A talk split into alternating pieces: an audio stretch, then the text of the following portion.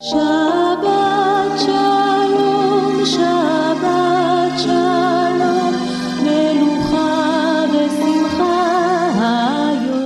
эфире рубрика «Шаббат шалом». Добрый день, уважаемые радиослушатели. Сегодня пятница, канун Шаббата. В 17 часов 40 минут в еврейских домах зажигаются субботние свечи и читается недельная глава Торы, которая называется «Мешпатим». Этот недельный раздел Мишпатим представляет собой первый свод данных Богом практических законов, устанавливающих общественные отношения, с тем, чтобы на их основе построить справедливое и гуманное общество. В качестве примера приведем один из них. Тора говорит о воровстве. Если найдется в руках вора украденное животное, бык, осел или овца живым, пусть заплатит он вдвое.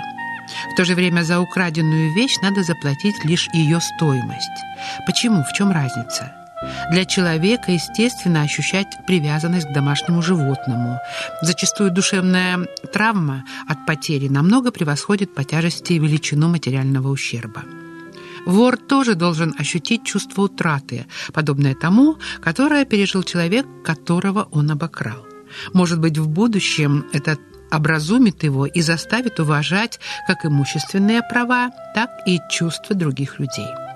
Всякое действие, делающее украденную вещь еще менее доступной законному владельцу, рассматривается как отягчающее обстоятельство.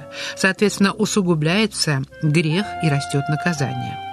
Тора обязывает уплатить компенсацию за забитого и проданного быка в пятикратном размере, в то время как за овцу лишь в четырехкратном. Мидраш приводит слова раби Иохан бен Закая «За быка, идущего на своих ногах, платит в пятеро, за овцу, которую умыкнул на плечах, только в четверо. Утащив овцу на собственном горбу, вор уже унизил себя, и Тора уменьшает его наказание, считаясь с человеческими чувствами виновного, ведь часть своего наказания он уже получил».